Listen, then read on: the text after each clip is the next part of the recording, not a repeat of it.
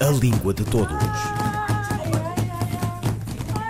Um programa de José Manuel Matias e José Mário Costa, realizado pela Universidade Autónoma de Lisboa. A Língua de Todos.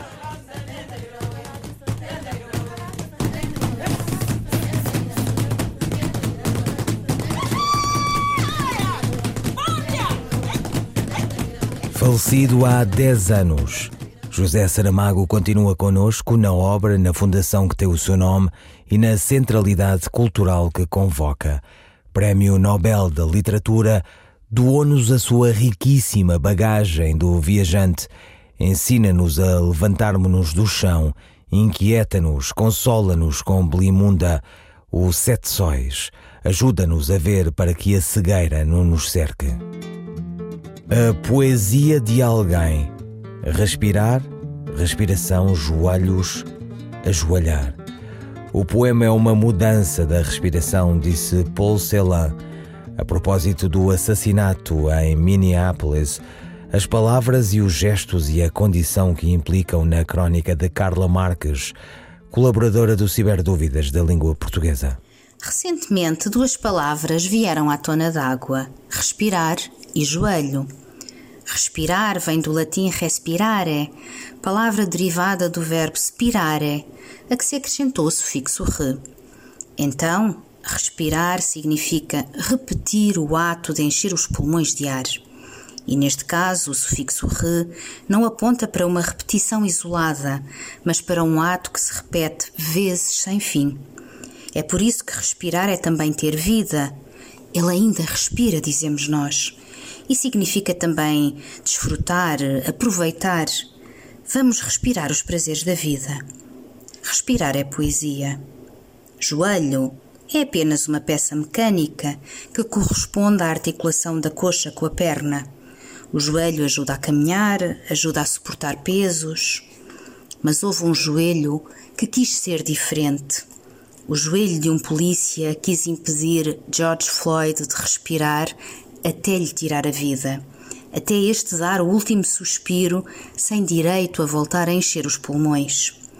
Um joelho assassino somado a alguém a quem se retirou o direito de respirar. Este foi o preço da fama pago por Floyd, que inflamou as consciências e as levou a gritar que as vidas negras também têm direito a respirar, que nenhum joelho tem o direito de as sufocar. Este é o joelho que sufoca a América e o mundo inteiro. Enquanto houver joelhos que querem ver os outros de joelhos, a humilhação dos mais fracos continuará. Para que a mudança aconteça, temos todos de cair de joelhos e pedir perdão por alguém ter deixado o joelho achar que tinha o direito de esvair a poesia de alguém. Carla Marques, as palavras nestes dias de indignação. A vida dos negros importa. A crónica de Margarita Correia, esta semana, sobre racismo linguístico. O racismo não é de hoje, mas antes uma realidade que nos acompanha. Imagino que desde que uma comunidade de seres humanos encontrou outra comunidade de seres humanos diferentes e com ela teve que partilhar um espaço ou uma parte da sua vida. O medo e a ignorância a respeito desse outro levam-nos a fazer sobressair as suas diferenças, aquilo que o distingue de nós pela negativa e a torná-lo irracionalmente um ser odioso, ridículo, grosseiro, estúpido, fraco, malvado. Como as palavras de cada língua configuram o modo como vemos o mundo, não é de admirar que encontremos gravados no acervo lexical de qualquer língua, incluindo o português, marcas de racismo, algumas tão antigas que nem nos damos conta do seu verdadeiro peso quando as usamos. Por exemplo, todos sabemos que o termo Moro é usado no norte do país para designar pejorativamente os lisboetas ou, em geral, as pessoas do sul. Tal designação tem claramente a ver com a ocupação árabe do território que é hoje Portugal e que foi mais tardia no sul do que no norte. Por seu turno, os nortenhos são por vezes designados bárbaros pelas pessoas do sul Ora, bárbaro é uma palavra muito interessante. Ela provém do grego e nessa língua resultava de uma onomatopeia que pretendia representar os sons das línguas estrangeiras, ou pelo menos a forma como elas eram ouvidas pelos gregos. Não é por acaso que a, a, gramática tradicional chamava barbarismos às palavras estrangeiras que ocorriam na língua. Ora, bárbaro, sabemos bem, hoje em dia designa, não só em português, mas em várias línguas europeias, povos incivilizados e indivíduos cruéis, desumanos, rudes ou grosseiros. E o que dizer de palavras como judiaria, construída sobre judeu e que, além dos guetos de judeus em cidades portuguesas, tem o significado de maldade ou maus tratos. E o que dizer ainda de palavras como chinesice, construída sobre chinês, para designar coisas escusadamente complicadas e até inúteis. Reparemos ainda em expressões como trabalhar que nem um moro ou que nem um galego, rir que nem um preto, ter paciência de chinês ou ver-se negro ou grego para fazer alguma coisa. E como é que se sai à francesa? E por que é que uma coisa difícil para mim é chinês? Ora, quando usamos a maioria destas expressões, não temos mesmo consciência do racismo que nelas está entranhado. E quando essa consciência surge, vamos-nos censurando e deixando-as cair, deixando-as desaparecer e ficar apenas depositadas nos dicionários. No entanto, eu pergunto-me Será que outras palavras e expressões de cariz racista não vêm ou não virão para as substituir? Margarita Correia, o racismo linguístico.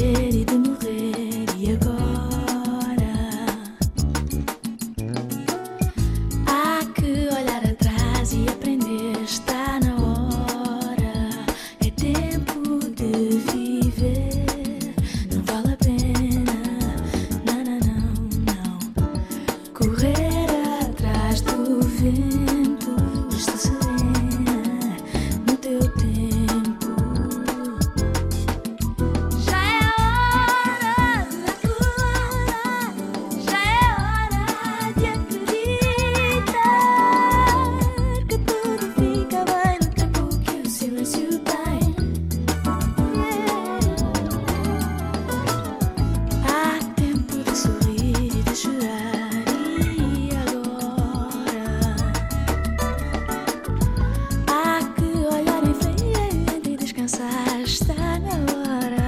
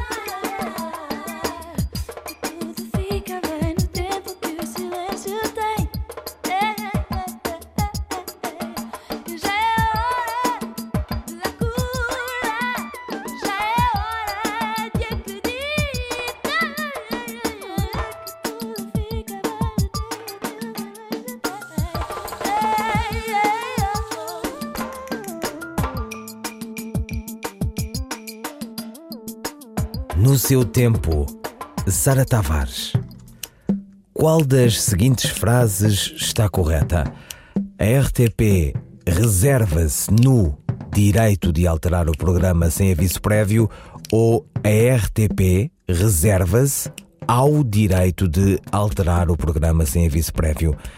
A resposta de Sandra Duarte Tavares, linguista. Nenhuma nem outra.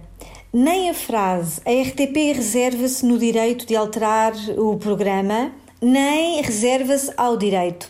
A estrutura correta é a RTP reserva-se o direito de alterar o programa sem aviso prévio.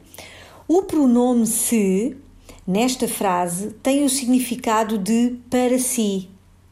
E o termo o direito desempenha a função sintática de complemento direto, sobre o qual recai a ação do verbo. Fazendo uma análise sintática muito breve desta frase, temos o sujeito é RTP, o predicado é reserva-se o direito de alterar o programa sem aviso prévio. O direito de alterar o programa sem aviso prévio é o complemento direto do verbo reservar e o, o pronome se é o complemento indireto, portanto, para si, a si, a RTP reserva para si o direito de alterar o programa sem aviso prévio. Portanto, a regra é esta: o verbo reservar, com o significado de garantir para si, não exige nenhuma preposição. Reservar-se o direito. É esta a forma e a estrutura corretas. A frase obrigado por teres aceite o meu convite está correta? Ou deveria ser obrigado por teres aceitado o meu convite? A resposta da linguista Sandra Duarte Tavares. A frase correta é obrigado por teres aceitado o meu convite. Em português, há verbos que têm dois particípios passados. Um regular, mais tenso, terminado em ado ou ido. Por exemplo, no caso do verbo aceitar, é a forma aceitado, no caso do verbo imprimir, é a forma imprimido. E outro particípio irregular, mais curto. Aceite, eh, no caso do verbo aceitar, impresso, no caso do verbo imprimir. Estas formas verbais não são usadas aleatoriamente. Há uma regra consoante o verbo auxiliar. O particípio passado regular usa-se com o verbo auxiliar ter e também com o verbo haver, embora este verbo auxiliar raramente seja usado. Pelo menos na comunicação oral, raramente é usado. Por exemplo, obrigado por ter aceitado o nosso convite.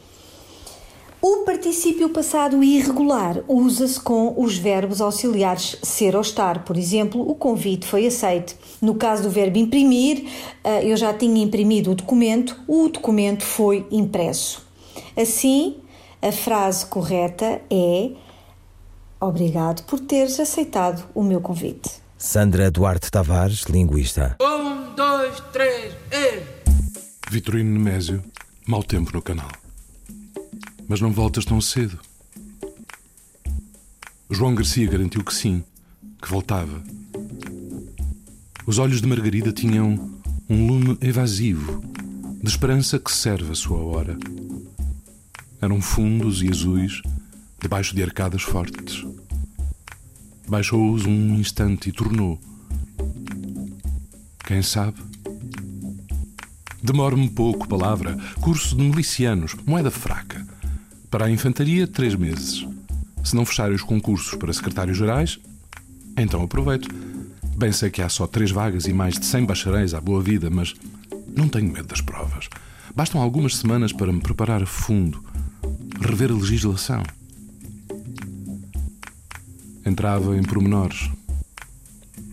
Margarida ouvia-o agora, vagamente distraída, cabeça voltada às nuvens, como quem tem uma coisa que incomoda no pescoço, um mau jeito. O cabelo um pouco solto ficava com toda a luz da lâmpada de fronte, de maneira que a testa refletia o vai-vem da sombra ao vento. Estavam quase ao alcance da respiração um do outro. Ela, debruçada no muro de pedra de lava. Ele, na rampa de terra que bordava a estrada ali larga, acabando com a fita de quintarolas que vinha das angústias até quase ao fim do pasteleiro e dava ao trote dos cavalos das vitórias da horta um bater surdo, encaixado. Dali, à entrada da quinta, corria um muro de pedra solta onde espreitavam trepadeiras, E só a uns 20 metros se erguia a parede nobre, com o grande portão verde de padieira grossa, que ao abrir bem atrás, devido a uma posição mal calculada, batia na borda da sineta arrematada do naufrágio de um veleiro.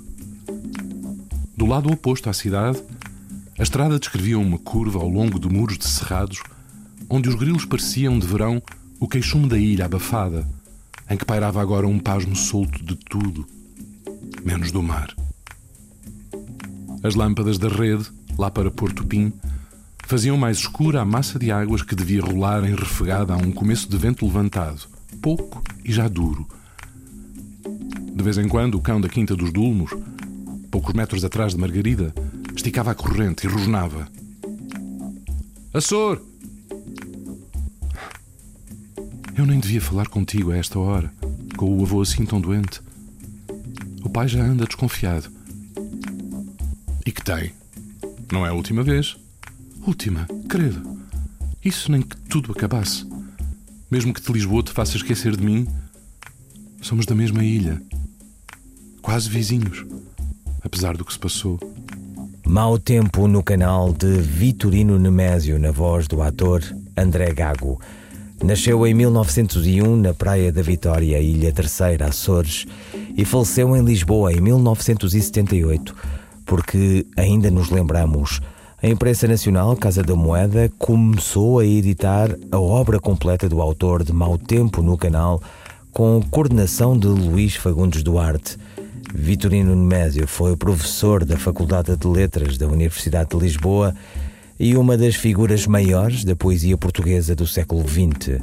Ouviram Língua de Todos as despedidas de José Manuel Matias, José Mário Costa, Luís Carlos Patraquim, Miguel Roque Dias e Miguel Van der Kellen. A Língua de Todos. Um programa de José Manuel Matias e José Mário Costa, realizado pela Universidade Autónoma de Lisboa. A Língua de Todos.